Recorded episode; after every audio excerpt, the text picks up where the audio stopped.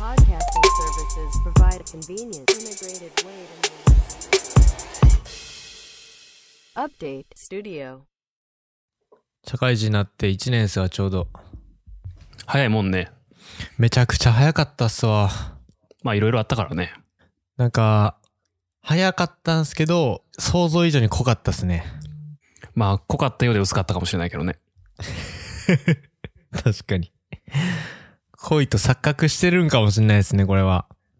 でもなんか、この前、なんかで読んで、ああ、なるほどって思ったけど、はい2020年の記憶には、あの、匂いがないって言ってた。確かに。えー、ど、どういうことですか？ころ、あみんなマスクつけてるからさ、はいはいはい。春とか夏とかって、春っぽい空気の感じとか、まああるじゃないですか。ありますね。夏やったら夏、秋やったら秋、冬やったら冬。まあそれは植物の香りとかかもわからんけど、それが結構記憶からごっそり抜け落ちてるような気はしなくはないですね、確かに。ああ、確かに。で去年とか特に強かったですね。うん。今もね、マスク外したい気持ち山々なんですけど、大阪もまた感染者が増えてきてますわ。すごいですね、もう、徹底してますよね、コロナは。で気を抜くとしっかり増えてくるっていうのは本当に、ね。これぐらいの徹底度合いで人間は何かできたらいいですけどね。いや、ほんまにそうっすよ。4月なって、気が変わって、よしなんか新しいこと挑戦しようって思ってたんですけど、なんかね、パッとしないんですよ。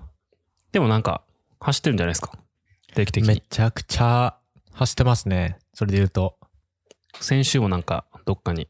そうそうそう。あれは地元の三上山っていう、大見富士と。はい言われている、写真映えする山として知られてるんですけど、走ったら速攻で登れちゃったんですよね、あれ。実は。めちゃくちゃほんまに速かったですね。430かな。かあ、そんなもん。430やって、で、僕らダイヤモンドぐらいがで、すね、こっちやったら。そうです、そうです。もうすぐなんですよ。裏から登ったんですけど、一瞬やったんで、あの、三上山ってあの、おなんですか？山をこう、縦断できる？できるんですよ。なんか隣にちっちゃい山々がいっぱいあるんですけど、ああ、プチ重曹的な。そうそうそう。なんかそこで、バーって走ってました。で、昼前11時ぐらいに降りてきましたね。かなり走りました。最近はなんか土曜日晴れ、日曜日雨ってパターンが多いみたいで。だからこ今週も日曜雨ですよね、多分。そう。でね、土曜日になんか予定入れちゃうから、なかなか行けてないんですよね。なので平日に走るしかないっていう辛さがありながら。あ、平日走ってはるんですか？はい。あ、夜にあの、ロードを走ってますよ。ああー、はいはいはい。そういうことですね。なんか、春っぽさ感じてますか？なんかどんな時最近春っぽさ感じます？暑い。普通に暑い。もう夏みたいな。もう半袖半ズボンで走っております。確かに。もうあったかいですよね。桜もはい。満開、え、満開じゃないですか？どどうですか？京都って満開ですか？今。ああ、もうね、ちょいちょい葉桜ですよ。もあ、やっぱそうですよね。う。今年は早い。早いですもんね。全然、もうこっちもそうですよ。もうないっすわ。はい。というところで、はいはい今日のテーマは、今日は、ステータスシンボルだったと。はい。まあ、用意はしてるんですけど、当時なんでこれを選んだんやったっけな？えーっと、あ、そう。あ、でもそれこそトレランの話、山登りとか、トレランの話をしてて、なんかファッションか。これ多分ファッションでなったんですよ。なんか僕、トレランのシューズとか、あと服装とか、アウトドアが好きになると、だいぶその機能的な服装になる、なり、なりがちだと思うんですよ。私服とかがちょっとだけ。そうですね。なんかそれが、なんか今更じゃないですけど、なんかあ結構かっこいいなと思う時があって。なんでなんだろうなと思ってたんですけど、なんかたまたま記事見てたら、今までの系統とはちゃいますもんね。あ、全然ちゃいますね。あの、ミレニアル &Z 世代の最新のステータスシンボルが、おじいちゃんのウォーキングシューズっていう記事見つけたんですけど、うん。で、おじいちゃんが履いてんのが、サロモンの靴やったんですよ。ほう。おーええセンスしてあ、それは自分の、自分のおじいちゃんがってこと？いや、あの、その記事に載ってた、あ、記おじいちゃん事の出たやつ。ああ、これの。はいはいはい。そうなんですよ。ああ、確かに。履いてて、で、どうやら今はその30代よりもちょっと若い人たち、20代とか30代の若い人たちは、えー、なんか、いろんなこうスポーティーなアイテムを取り入れるような傾向が目立ってきたっていうのが、なんかインスタグラムとかでも増えてきたりとか、いろんなめあの SNS で増えてきてるというのを見て、なるほど、これは自分だけじゃないんかと思いまして。なるほどね。で、勝手に、何ですかね、そのニュースを見て、自分だけが変なんじゃないんだって思いつつ、ちょっとその友達と、あの、ファッションの話をしてたんですよ。はいはい。で、結構その友達は、えっと、ブランド志向が強くて、うん。あ、もう、で、その友達は僕と同年代なんですけど、あの、いわゆるこう、ハイブランドの、えー財布とか、時計とかが欲しい。給料貯めて欲しいみたいな。で、はい。僕はあんまりそういうのは、えー欲しくないんですね。これなんか見栄を張ってるとかじゃなくて、なんかシンプル純粋になんか欲しい、欲しいと思わないっていう話をしてて。うんうんで別にその意見の対立とかじゃなくて、なんか価値観の違いっていう話だったんですけど、なんか同年代でなんか変な話、なんでこういうギャップが生じるんだろうなっていうのをふと思って、このテーマにしたんですよね。なるほど。まあもちろんこれ答えはないですし、いい、良し悪しもないテーマなので、もうふわーんとした話になっちゃうんですけど、なんか結構どうですかね、福永さんとかはこうやって、あのステータスシンボルっていう切り口で言った時に、なんかわかりやすいのってこうファッションアイテムというか服装だと思うんですけど、はい。そういう結構ラグジュアリーな、うん、ブランドとかっていうものにこう興味とかってありますか？まあ、あるっちゃあるけどね。そんなにめちゃめちゃ強いわけじゃないかも。いや、でも人から比べると強いのか。そもそもそこら辺興味がない人もいるからね。そうですね、うん。難しい。難しいけど、なんか小物とかは、うんうん。エルメスとかは多いかもしれないですね。確かに。なんか福永さんの印象、こう、ワンポイントめっちゃこう、あ、これがエルメスなんすか？みたいなやつが、そういう場面多いなって思うんですけど、なんかでも、綺麗ですよね。福永さん。なんかシュッとしてはる。なんか上品な方がいいですね。あんまゴテゴテしてるのは。うんうん、なんか、なんていうんですか、ああいうロゴとかがバチコーンって入ってるものをあんま見たことはないですね。ああ、まあ確かにそうかも。なんかこうね、身につけた時に上品になる方がいいかなとは思ったり。でもちょっとまあそれでも目立ちすぎるのはあるので。うんうんうん。けどないよりかはあった方がいいみたいなのありますけどね。うん。うん。まあで、今回、どうなのこう、自分のステータスシンボルって今何、何が占めてますかっていう、ちょっとこう、すごい大きいテーマで最初入りたいなと思うんですよ。うん。なんか今自分を表せるステータスシンボルって何がありますか？なんか僕とかやったら、うん。なんか誰かに、その、なんか与えている、贈与をしているっていうことに、すごいなんていうんですか、ステータスシンボルを感じることが、なんか最近にはちょっと増えてきたんですよ。はいはい。なのでちょっとその冒頭のものとは違うんですよね。だから、これを持ってる自分がステータスシンボル強い、なんか持ってるなっていうよりかは、もうちょっとこう無形のものというか、ほに、なんか感じる場面が増えてきてて、なんかどういうものに感じる時ってあります？自分のステータスシンボルを表しているものって。う。ん。まああの、なんかショーノートにも書いてたんですけど、はい。まあ3つあるかなと思ってて、はいはい。1個は単純になんか高いもの。はいはいはい。例えばダイヤモンドとか貴金属とかっていう純粋になんかそれ自体が超高くて、うんうんうん。まあまあ換金したらそのままこう、あの、できますよっていうものぐらいのものとか、っていうのは分かりやすくまあステータスシンボルになると思うんですけど、うんうんうん。そこは持たないですね、ほとんど。あそこは持たないですね。はい。まあ買わないのか買わ、買えないのか買わないのかっていうのははいはい、はい。置いといて、まあ多分買えたとしても買わない気がする。うんうんうん。で、結構持ってるのは、アイコニックなアイテムを持ってることが多いなと思ってて、それどういうことかっていうと、はい。うーん、さっき言ってたなんかこう、例えばブランドのロゴがバーンって入ってるものっうん。ていうのはあんまり少し自分からすると下品に見えるのであんま持たないんですけど、うんうんうん。しかし、その例えばブランドの、うーん、象徴的なアイテムであるっていうものがいくつかあると思うんですよ。はいはいはい。そういうものを持ってるのは割と多いのかなと思ったりはします。ああ、そういうことですね。なんか、例えばみたいなとこあります？具体的なみたいな。例えば、その冒頭話したなんか、ブレスレットとかはい。アクセサリーを持ってるんですけど、それはシェーヌ・ダンクルって割と結構有名なやつで、うんうんなん。か見る人が見たらわかる、うん、見る人が見たらわかる感みたいなのはああ、いいっすね。結構、うん、あるかも。知ってる人は知ってる。そうそうそう。なんか、あの、そこら辺のことを好きな人は、割とそれは、あ、確かにそれってなるみたいなものを持ってることが多いのかなと思ったりはしますけどね。それは何ですか？ちょっとニッチなみたいなイイメージが強いんですかね？それは。うん。ニッチまでもいかないかも。ニッチまではいかない。うん。うんけどなんか、やっぱりいろんな人に買われていて、それが長く使われているものであるとか、昔からあるものであるっていうのは、うんまあ、それなりにいい理由があると思うんで、確かに。とりあえずそれを買うっていうのはありますね。うん。なるほどな。確かにそうやな。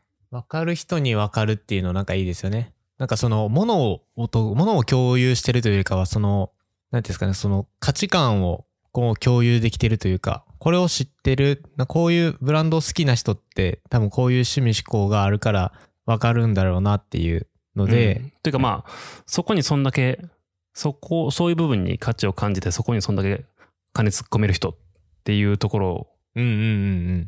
に無理やり見せているというのは否めないかもしれないですけどね。でもいいですね。なんかそういう見方はあんましたここに価値観を置いてまますよっていうのが、うん、わかりやすいと思います、それは。す。はいはいはい。なるほど。あとは、さっきのその、アウトドアアイテムっていうところに近いかもしれないですけど、うん。まあ、高機能だったり、高性能だったりってとこですね。はいはい。やっぱそうですね。これはちょっと分かりにくいんですけど、まあ、そういうところにこう、ステータスを感じるというか、うん。っていう人もまあ、それはそれでいると思いますね。なんか、アウトドア好きな人、この辺やっぱ多いですよね。イメージ。うん、多い気がしますね。高機能。そこを追求しやすいというかっていうのはあると思うんで。ね。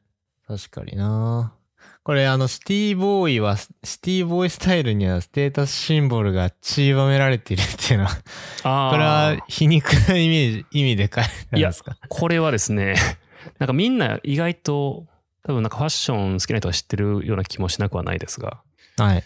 そもそもシティボーイっていうなんかスタイルというか、で、うん。わかります？いや、ちょっと僕遅れてるかわからないですけど、シティボーイって言われて、やっぱあの、ブランドものに身を包まれて、クラッチバッグを持って、太縁のメガネをして、ジルで髪の毛固めて歩いてる人 それ、シティボーイなのかな？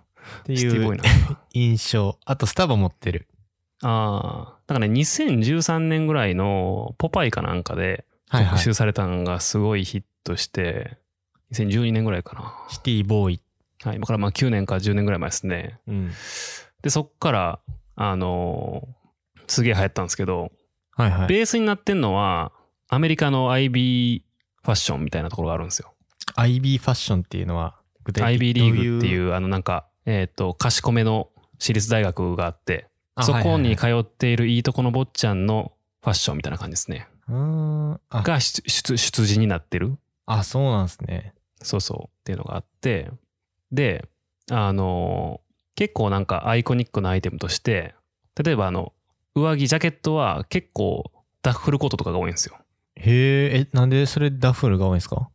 それは、高校の時のプライベートスクールの指定のコートがダッフルコートやって、はいはいはい。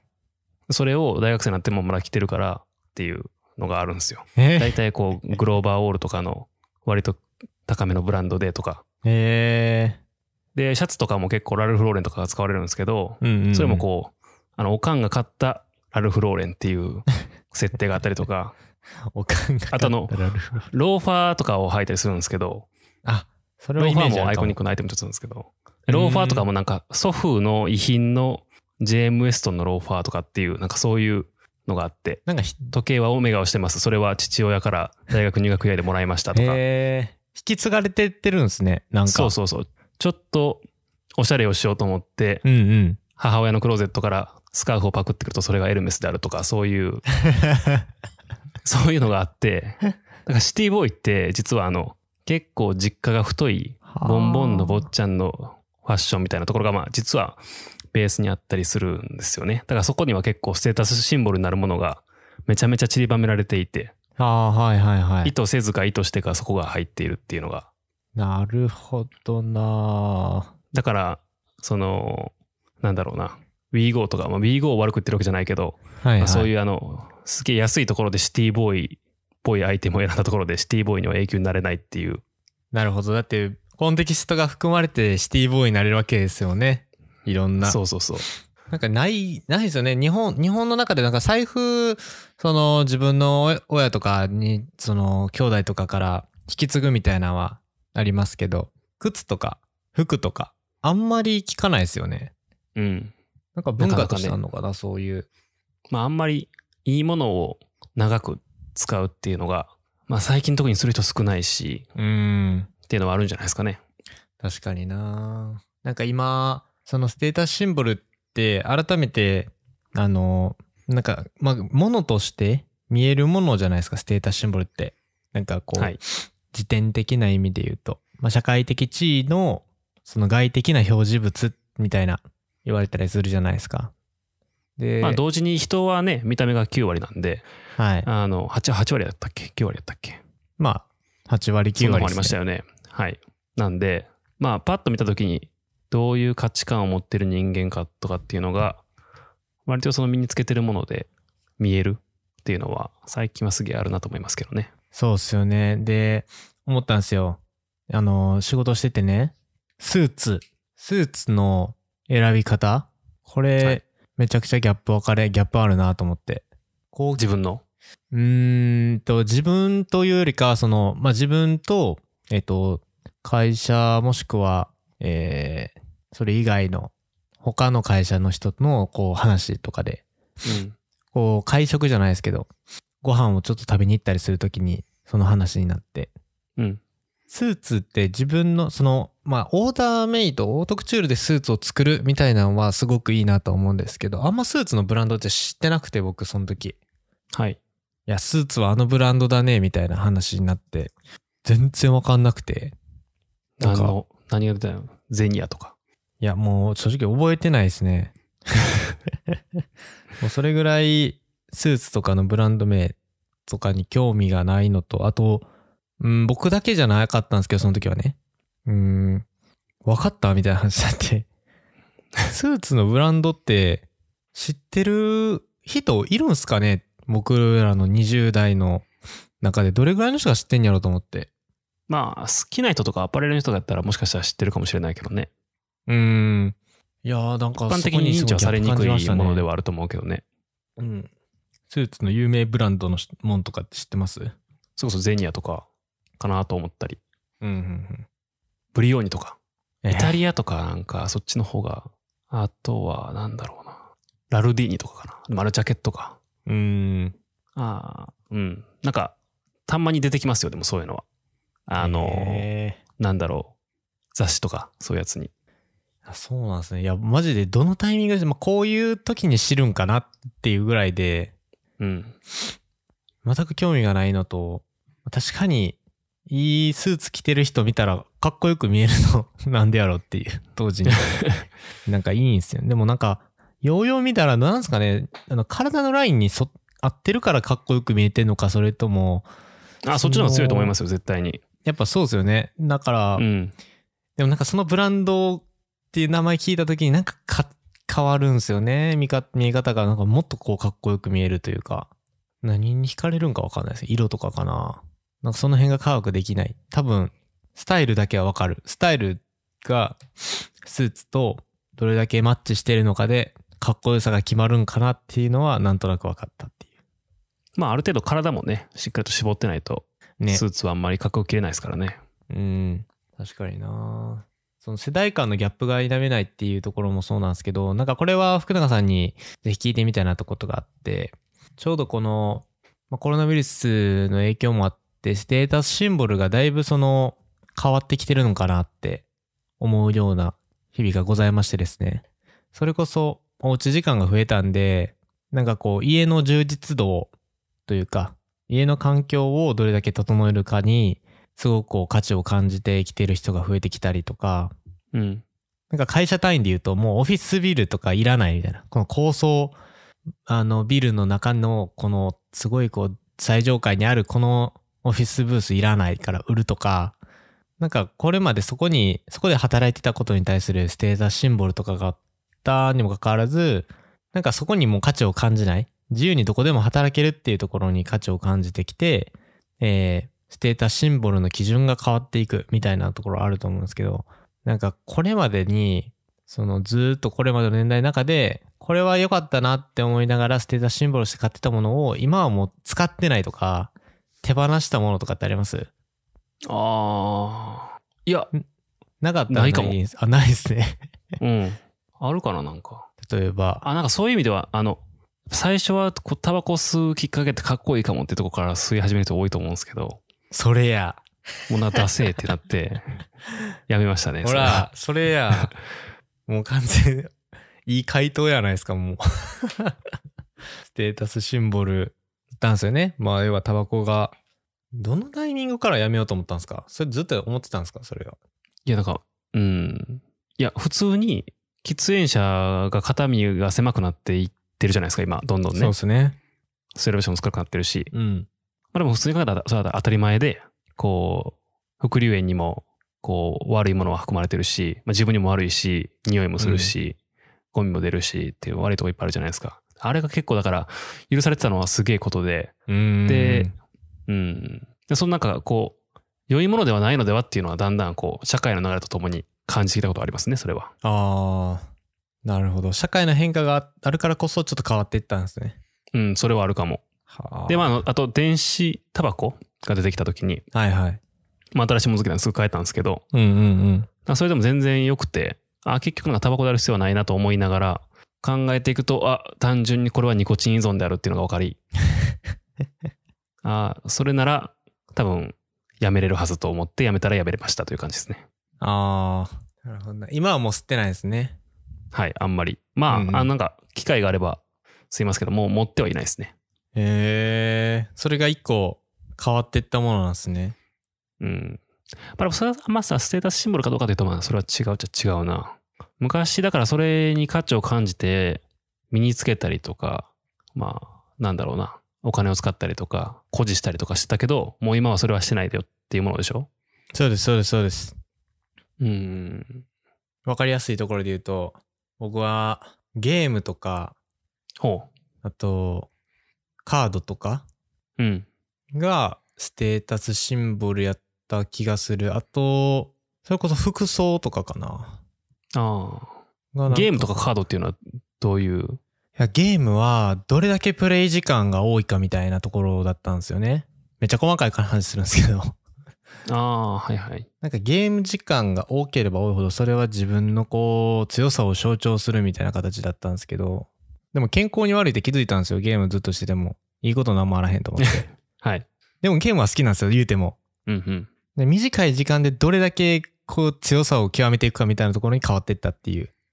うーん、なるほどね。まあそこには僕にとって健康に対するリテラシーが高くなったという変遷から。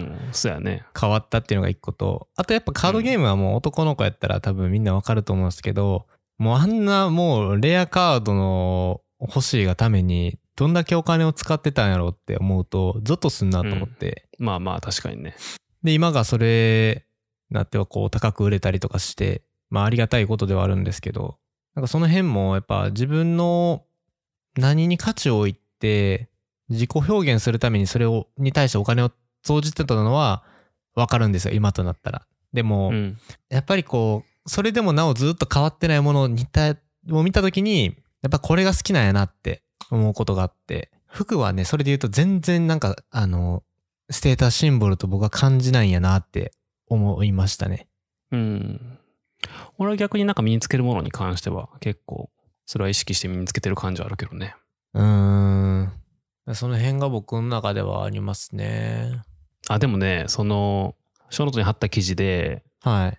シリコンバレーの最高のステータスシンボルがスニーカーであるっていうのが、へえ面白あシリコンバレーなんかイメージ湧くなでも。要はその、スニーカーでいるっていうことが、こう、創造的で、型に縛られず、自由であることの証であるという形、位置づけで、うんうんあの、まあ、昔ながらの堅苦しいものとは違うんですっていうところで、こうメッセージとして履いてる人は割といるという話なんですけどね。それはすげえわかるなと思って、はいはいはい。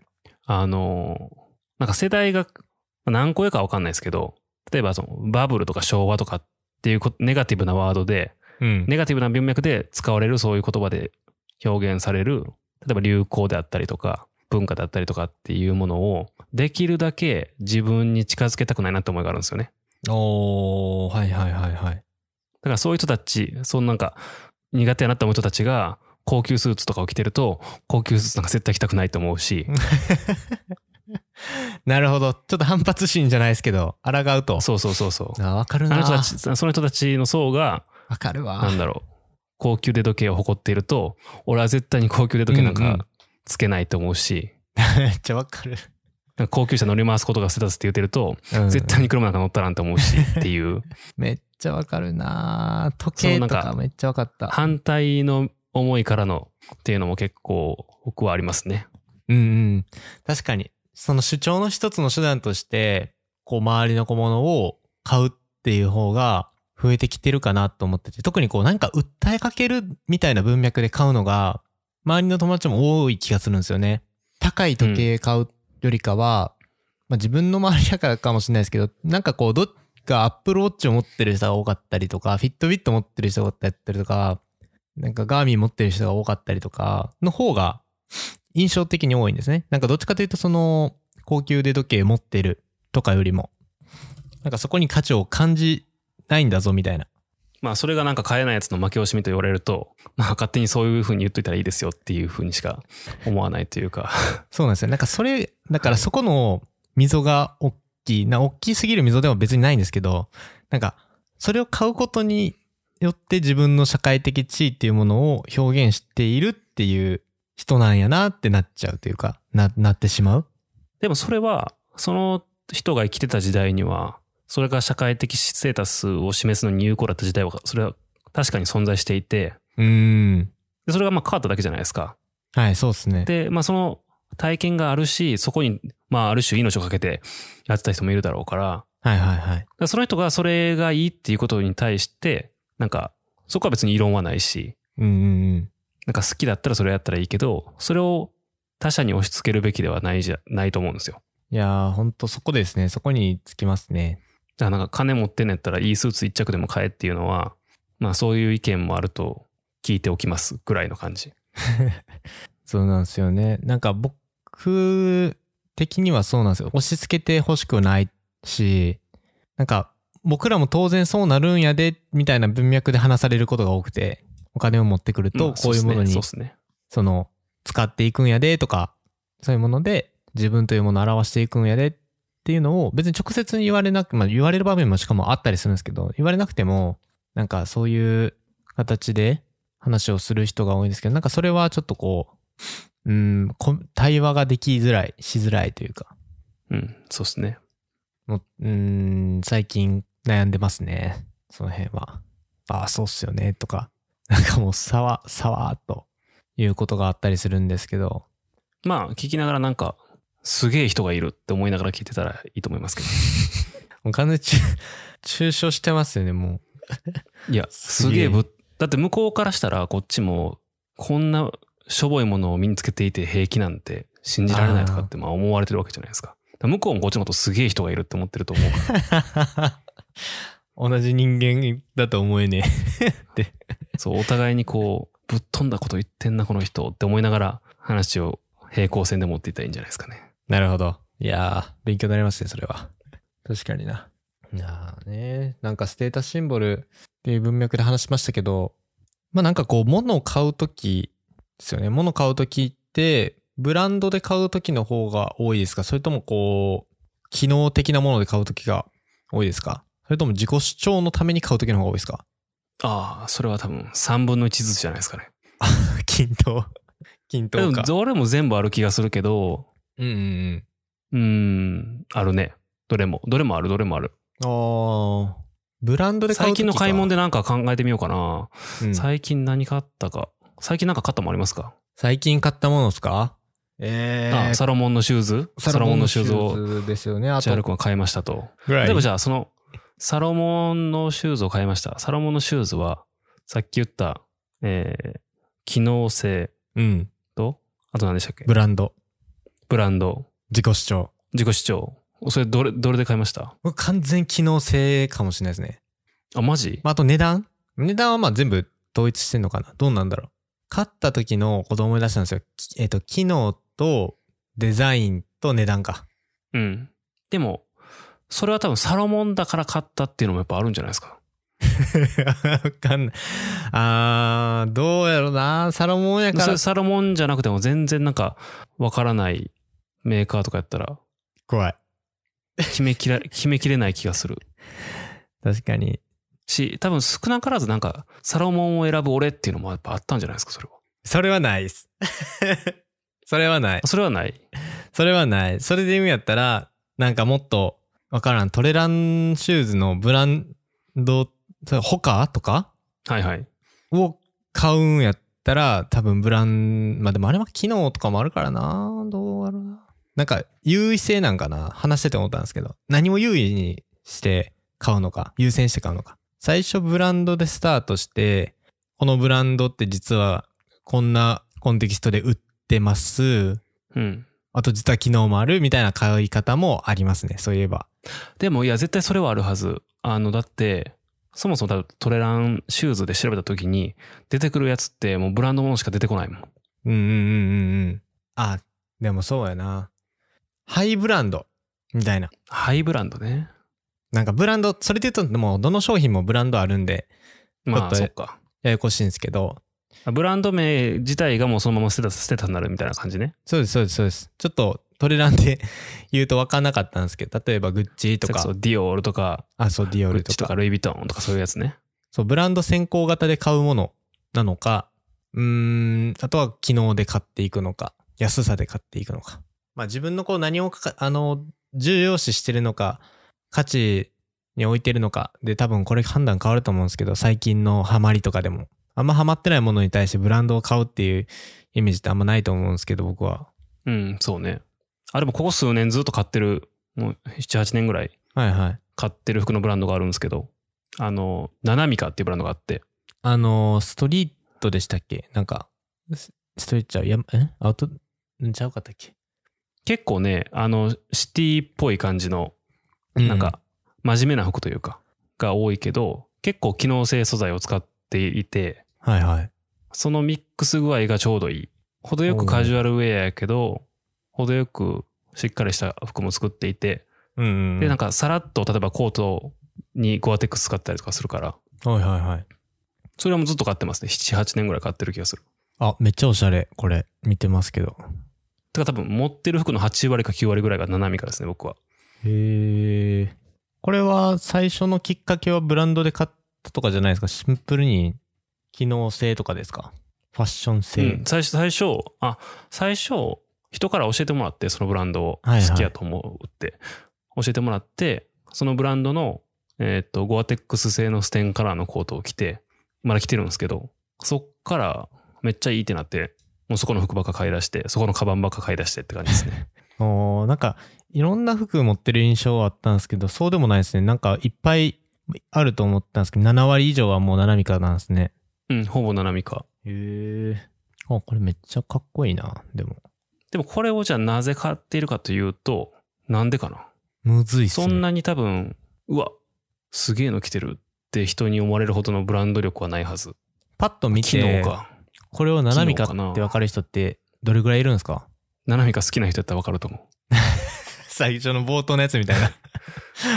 それし僕はわかります。僕わかりますってやつですね。はい。あの街中で着てる人がいたら、あってわかります。へえー。なるほど。どこでわかるんやろ？シルエットとかか。いや、多分ほぼ、なんか大体の各シーズン出てるアイテム把握してるからわかると思 なんで買ったかってむずいっすんむずいっすね、じゃあ。う。うん。でもなんか、買い始めるともうそれしか買わなくなる傾向はありますね。確かに。同じものしか。うーん。例えばあの最近パタゴニアの服買うけど、逆にパタゴニアの服しか買わない。はいはいはい。だからクローゼットほぼパタゴニアとナナミカだけって感じ。極端。本当に極端。パタゴニアがを買ってる、ちょっと話変わりますけど、パタゴニア買ってる理由も、あの、若干その社会性みたいなのはなかったですか？あ、それめちゃめちゃある。そこはナナミカとはちょっと違うところでもありません？ありますね、ありますね。そうですね。ここちょっと違い逆に、ですね。パタゴニアがそういうことやってなかったら買ってないと思う。あーそこは何何がちゃうんですかね？ななみかさんとは。ななななみかさん。まあ、多分、ナナミカの方は、デザインとかが結構自分につぼったんやと思うんですけど、うんうんパタゴニアって別にそんな感うわ、めっちゃかっけえってわけじゃないし、うん。それはありますよね。なんかこう、デザインとかかっこよさがどんぐらい刺さったかっていう基礎点は、多分、パタゴニアよりもナナミカの方が高い。ああ。完全に高い。自分の趣味に合うかどなるほど、そうかっていうの。ことか。パタゴニアの服は、パタゴニアは、はい。その、企業姿勢としてのうんうん。ブランドイメージがそれに乗ってくるって感じ。そうですよね。パタゴニアの服着るときって登山の時がやっぱ多い、多いんですよ。普段着でもやっぱ着あるんですか？いや、あのね、走る時もパタゴニアのウェアは結構着ますね。なんか運動系ですか？アクティブ系の時はパタゴニアみたいな。うん、そうそう。あーなんかそのシーンによって何を重視するのか変わってくるから、買う基準も変わるんですかね。た、た例えばファッション性で買わないですもんね、ああんまり。アウトドアウェアをね。うーん。一部なんかアークテリクスとかは結構はい。セレクトショップにも置いてあってストリートウェアとして着られることもあるけど。確かに確かに。うん。まあノースもそれ言ったらそうよね。うん、そうっすね。バルトロとか、あの、マウンテンダウンとか結構流行ったけど、あれもともと、あの、雪山で着るもんですからね。そうっすね。最近、ノースフェイス、プチ事件起こってましたけど、あの、石油業界との、ああ、はいはいはい。なんか、お前んとこのノベルティは作り作りたくねえみたいな話で。そうそうそうそう。いや、お前、お前物作るときいっぱいそれ使ってるくせしてって。そうそうそうそう。ちありましたね、そういうのもね。ょっと、準備不足やったと言いようがない事件がありましたけど。まあちょっとまあそれはわがままじゃでっていうのはありましたけど。そうですね。なんかそんなのもあって、パタゴニアは全然やっぱそう見ると違うなと思って、僕はニュース記事見てて、パタゴニア寄りになりましたと。そうですか。いいことですね、それは。うん。なんか確かにアウトドア用品、なんかノースフェイスもすごくやっぱ機能がいいなっていうのと、まあかっこいいのもそうなんですけど、それで言うとパタゴニアも、あの、あんま変わらんって言うと失礼なんですけど、そんなに側で見て大きく違うかって言われたら、じゃああんまり、で、側で見るとノースの方がかっこいいんじゃないですかね。あ、本当ですか？うん、と思いますよ、それは。じゃあやっぱノースやなでも僕はかっこよさで選んでるかもしれないですね、そこは。うーん、なるほどね。デザインか。うーん、なんか、どうせなら、ちょっとおしゃれしたいっていうのがアウトドアやとあるんですよ。なんでやろあ、怖っ。うん。なんか、すごいモードなスタイルとかをする人とかはあれどうなんですかね？あ、はいはいはいはい。モードファッションとか、あ、なんかこう、かっこいいっていうのも、自分がかっこいい、人はどう思うと、それは構わないっっていうところで。かっこいいチョイスを貫けるのか、うん。それとも、他の人、自分も納得感があるものであるし、かつ他の人が見ても、あの人おしゃれって見られるような、ちょうどこう、いい感じの境界線を探してものを選ぶっていうのもあるし、うーん。自分は全くいいと思ってないけど、人がいいって言うからこれを着るっていうパターンもあると思うんですけど、確かにね。すげえモードなファッションする人とかってどうなんですかね？ええー、わからんですね。あなんか話戻すと、その、なんか、とりあえず金で全てを解決する系のファッションは、その人自身はあまりそのものの良さっていうのはあまり分かってないんじゃないかなと思ったりはするんですよ。要は。あ、同じく、そうですね。ブランドを買ってるイメージがすごいする。そうそうそうそう。それは自ら選んでるのではなくて他の人がそれを評価するから身につけているっていうのがあ、強いような気がしなくはないですね。うん。自分で買ってるわけではないというか、自分の何かこう、か何かこう重視してる価値基準に沿って物を買ってるというかは、周りというか社会性をも、社会的に見た時にこれが今流行ってるというか、評価されてる。そういう文脈から買う。みたいな形ですね。だから。うん、そうですね。うん。なんか、案外そういう文脈で買ったもんって残ってない気がするんですよね。うん、そうねみん。な周りに。ない気がする。本とか特にそうやったと思う。本。はい。本ね、自分で選んで買うってる本の方がうん、記憶に残っ、まあ当たり前ですけど記憶に残ってる、何回も読み直してる、えー結構体系立ててアウトプットできてるのが多いですよね。で、話題のビジネス書みたいなところは、えー残らないことが多い。ああ、それは買わされてるからってこと？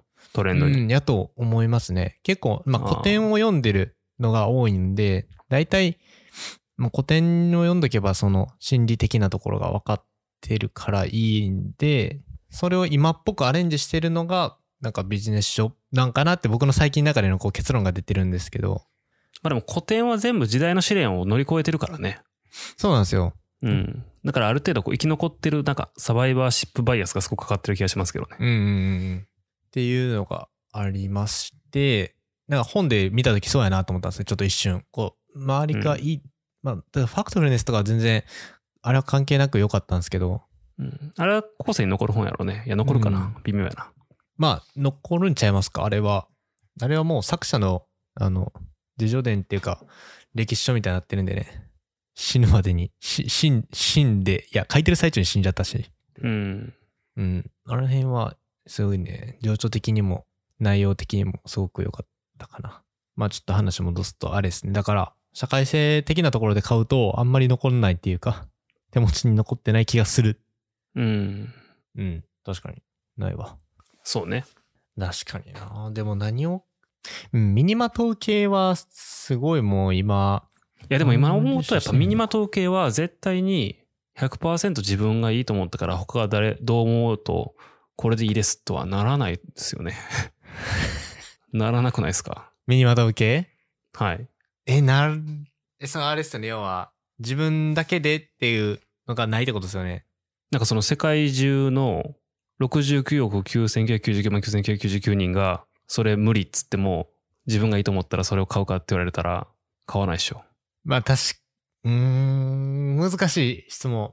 え、どうやろう？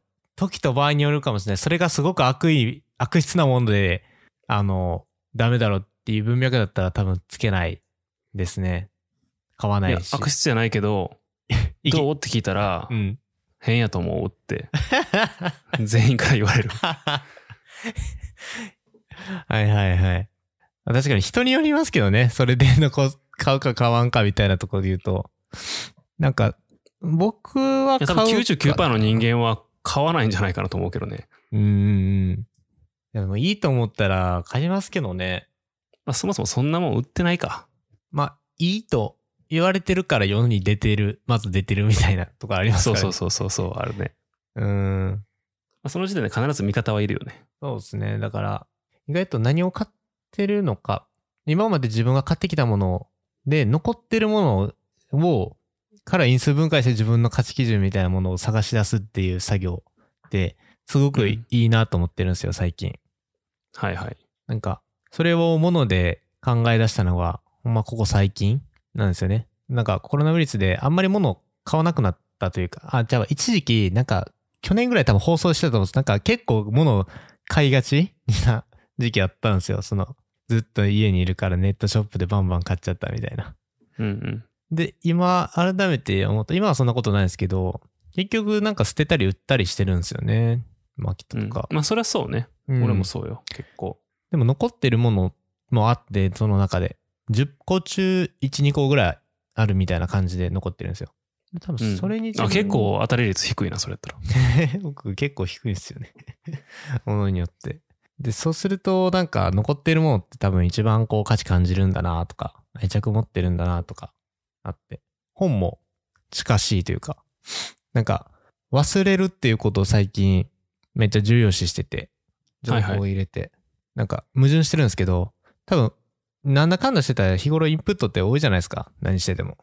ああ、インプット型になりますからね。うん、なんか最近すごく思うんですよね。仕事しててもインプット多くなるし、それの他で例えば、もう、例えば追加で自分の将来のために勉強したりとか、あとはニュースサイトとかブログとか、インプット多くなってるなとは思うんですけど、積極的にこう忘れようってしてて、で、忘れてうん残ってるもんが結局は多分価値ある情報というか、今自分の中で大事にしてる、したいものなんだなって思うこと本当に多くて。はいはい。だからこう、物買うときも、なるべく捨て、うんあんまね、良くないんかなと思うんですけど、いっぱい買って、捨てて残ってるもんをこうちゃんと分析して、自分が何に価値に置いてるのかっていうのを見て、物を買うようにしてます、最近。うん、なるほど。捨てる、忘れる、前提で。僕の最近のものの買い方はあれですね。えー、これ前話したかもしれんけど、一番いいものか一番安いものを買うっていうのがありますね。あー、言ってましたね。言ってましたね。うん。はい。まあ、それはあのなんか中途半端なやつを買うと、えーその上が欲しくなるからっていう話なんですけど。言ってましたね。はいはいはいはい。確かに。いいもん。そうするとなんか、中途半端に手放すものは減った気がしなくはないですね。あー。なんかめっちゃ安くて残ってるもんもあるってことですもんね。あ、そうそうそう。でもそれは、あの、最低限の役割を果たすことで生き残ってるって感じ。なるほど。なんか、あります？例えばで。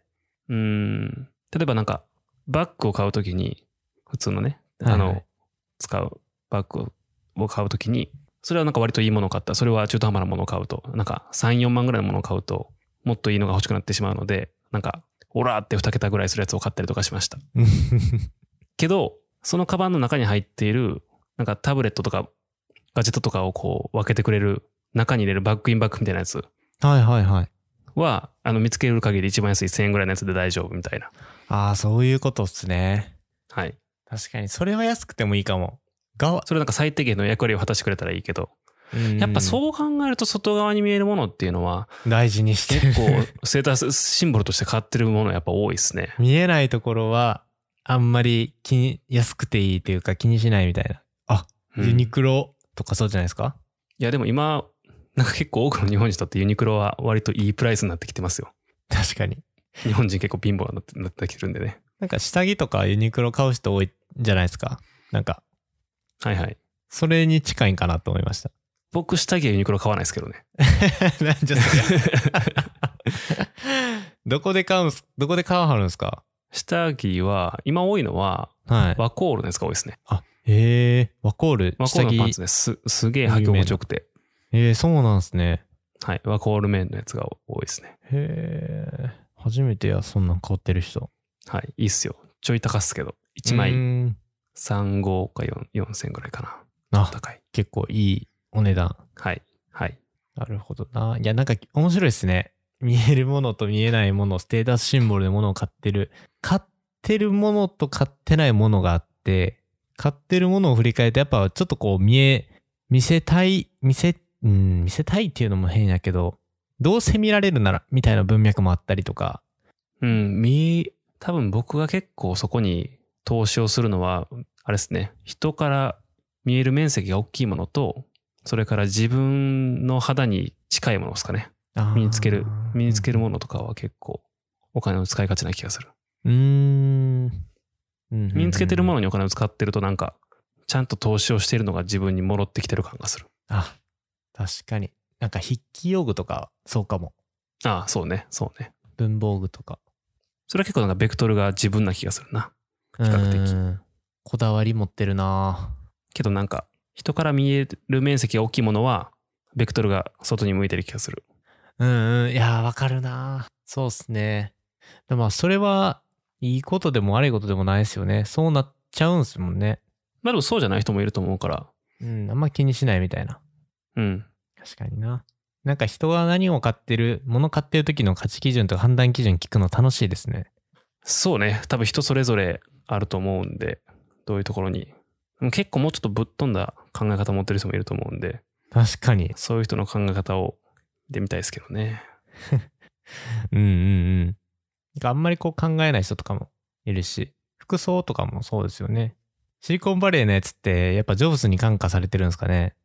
ああ、まあ、影響はあったと思いますけど、でも、もともと多分、そういうカルチャーの元になるものが、あの、ああいう業界にはあったんじゃないですかね。うーん。なるほどな。